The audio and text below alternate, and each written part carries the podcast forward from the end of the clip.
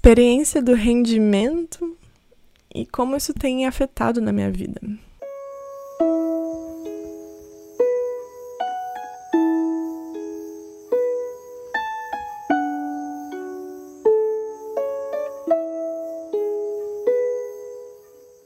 O episódio de hoje eu vou falar um pouco de como essa experiência tem sido para mim e como ela tem trazido grandes insights na minha vida. Um, algumas de vocês devem saber que eu vim de um, de um trabalho, de uma carreira, um estilo de vida muito masculino, corporativo, muito trabalho linear, racional, uh, também criativo, mas era muito corporativo, né? E era nos Estados Unidos, que é o polo corporativo do mundo. E veio, várias coisas aconteceram e eu perdi meu trabalho, voltei para o Brasil sem nada. Né? Só tinha minha poupança, mas eu estava ali, né, aberta a todas as possibilidades. Então foi aí que eu comecei a conectar com o meu coração e sentir né, o que, que trazia mais alegria para mim. Cada dia, cada momento. O que, que eu sentia de fazer. Se tinha algum lugar que estava me chamando, comprar passagem, eu vou mesmo. E conectar com isso, né? Com os chamados do coração. Só que com esses chamados, às vezes a gente pode estar tá sonhando muito grande e sempre tem uma vozinha, né? Um, um medo nos segurando.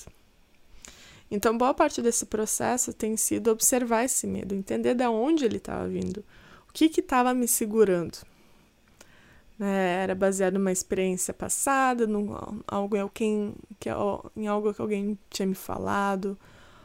Ou era eu sendo muito racional, os pontos não estavam ligando. O que, que era esse medo? Né? Era o medo de alguém que estava sendo projetado em mim. Então, nesse ano eu consegui isolar muito esse medo para entender de onde ele estava vindo e decodificar ele e entender que isso era tudo criação da minha imaginação e não algo real. E foi aí que eu comecei a seguir esses impulsos no meu coração. É, desde viagens, iniciativas, mandar mensagem para pessoas, convites, criar eventos, é, me jogar em aventuras, né, que eu sentia que eram corretas para mim. E nessas aventuras eu acabei me conectando com muitas pessoas incríveis. Eu fiquei muitos meses viajando. É, mal voltei para casa dos meus pais, que seria a minha base, onde eu estaria morando, mas eu acabei ficando muitos meses, quase em um ano, desde que eu voltei para o Brasil, eu acho que eu fiquei um mês, né, dividido. Eu não cheguei a ficar um, um mês parada completo, Sempre ficava uma semana, duas semanas na casa dos meus pais e depois eu ia viajar por alguns meses. E foi nessas aventuras que eu entendi que esse era meu processo de estar no casulo da borboleta, né? Tem uma expressão do psicólogo Bill Plotkin. Ele fala muito dos estágios da alma, da vida de uma pessoa, né? De uma maneira de maturidade psicológica eu senti que eu estava nessa fase da, do casulo. Que no casulo eu estava explorando muitas coisas para saber onde eu iria me transformar. E ainda estou. Então, meu coração estava empolgado, né, querendo explorar muitas coisas, conectar com várias pessoas, hobbies, sabedorias. Conectei com muitas, muitas sabedorias de muitas culturas diferentes e muita expressão criativa, de várias maneiras, como eu poderia me expressar criativamente.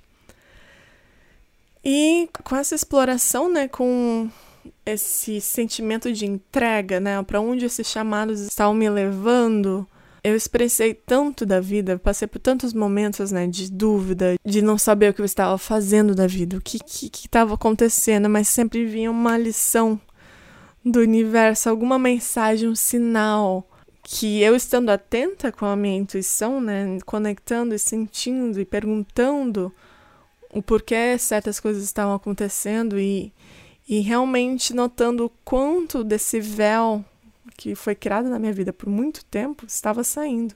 Então, quando eu digo a experiência da entrega, é, preste atenção a todos os convites, todos os pequenos insights que você vê, que você sente. Nossa, talvez seria isso seria uma boa ideia. Ah, meu coração está realmente me dizendo para fazer isso. E realmente ir atrás disso, e realmente ir. Porque o que está nos segurando é meramente algo que a gente criou na nossa cabeça.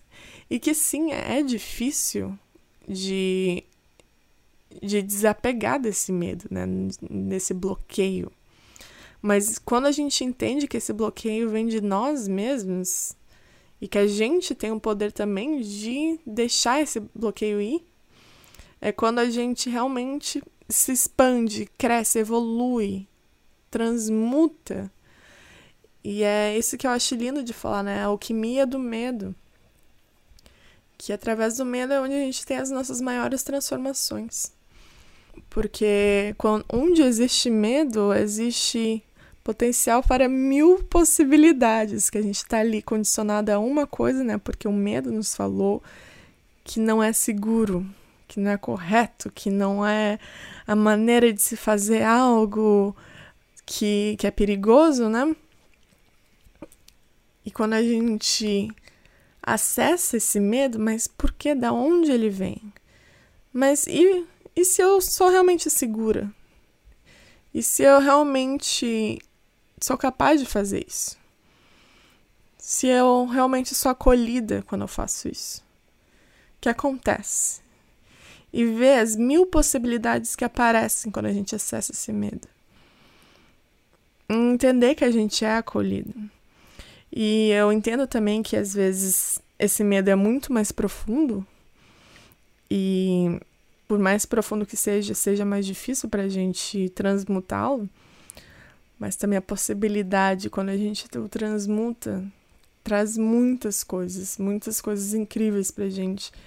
E foi através de acessando vários medos, vários bloqueios, vários condicionamentos nesse último ano que eu encontrei várias respostas, várias direções. No momento que eu estava me sentindo completamente perdida, eu fui me jogando, experienciando.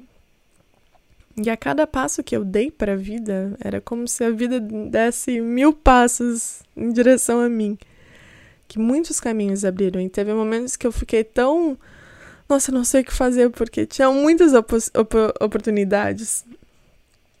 E é, e é tudo da minha própria escolha.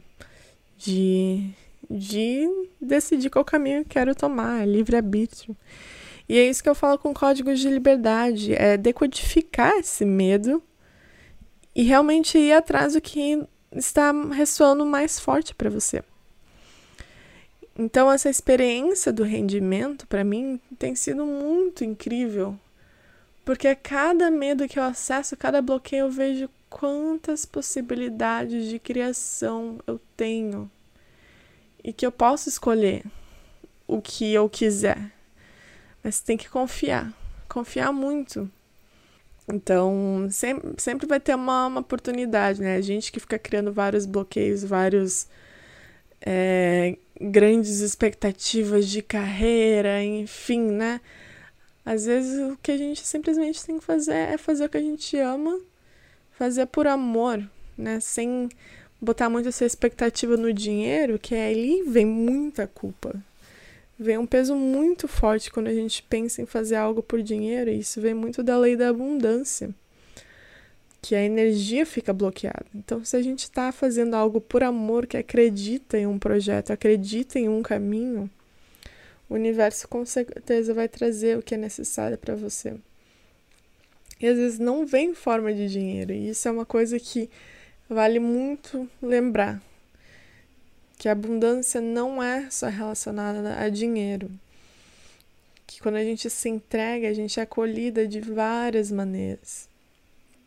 Seja alguém que ofereça um, um caminho, um lugar para você dormir, seja alguém pagando um jantar para você, ou alguém querendo fazer um projeto com você, você sendo acolhido numa comunidade, ter um espaço seguro para compartilhar sua vulnerabilidade. Então, quando a gente se entrega, é que a gente realmente confia na abundância que o universo tem para oferecer para gente. Quando a gente não cria limitações, né? O que, que é a vida perfeita. E simplesmente segue o que, que está mais alinhado com o nosso coração, com o que faz a gente vibrar mais forte. E nesse ano tem sido muito especial porque eu vivi muito disso. E foi como se eu tivesse vivido muitas vidas em um ano, porque meu coração estava experimentando muitas coisas, né? Eu vibrava por muitas coisas. E é, é o que se fala, esse termo da, de explorando o casulo da borboleta. Que se sentiu, né? Desde que era larva, tava ali, virou larva, não, morreu, não é para ser mais isso. Vou passar por um processo de transformação. Mas eu só vou entender esse processo de transformação se eu realmente estiver aberta para as possibilidades. Porque se a gente cria né, muito no racional, não, eu vou deixar esse trabalho corporativo para ser totalmente namastê, meditando e criando é, eventos de, de sound healing, né? Jornadas sonoras, que era algo que eu tinha em mente, né? Esse era meu plano racional. E eu fiquei cada vez mais aberta. Não, calma, talvez não seja isso. Quando a gente pensa demais, às vezes a gente não recebe os insights que a gente precisa, que a gente fecha a nossa mente, fecha nosso canal para receber realmente o download do que, que a gente realmente veio fazer aqui. E muita gente fica presa nisso, né? não, eu vim aqui para fazer isso, né? Já é certo e não está aberta às outras possibilidades e às vezes fica, fica batendo a cabeça contra a parede com certas coisas, porque não, esse é o meu chamado. Às vezes a gente tem vários chamados.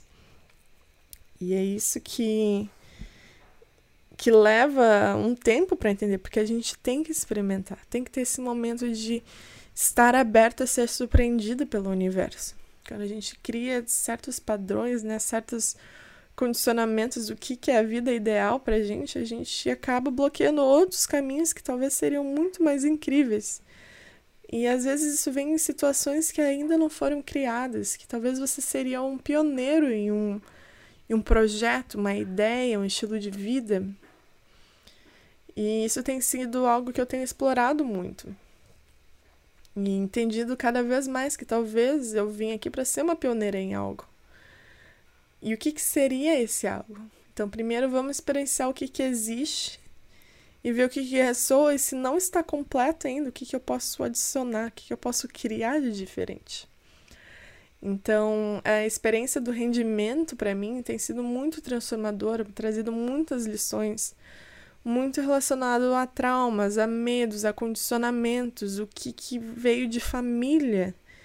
E algo que eu estou lidando muito no momento é a questão da família também, né? Que tem é certo, é errado, você é louca, como assim? Não, tá, faz o que te faz feliz.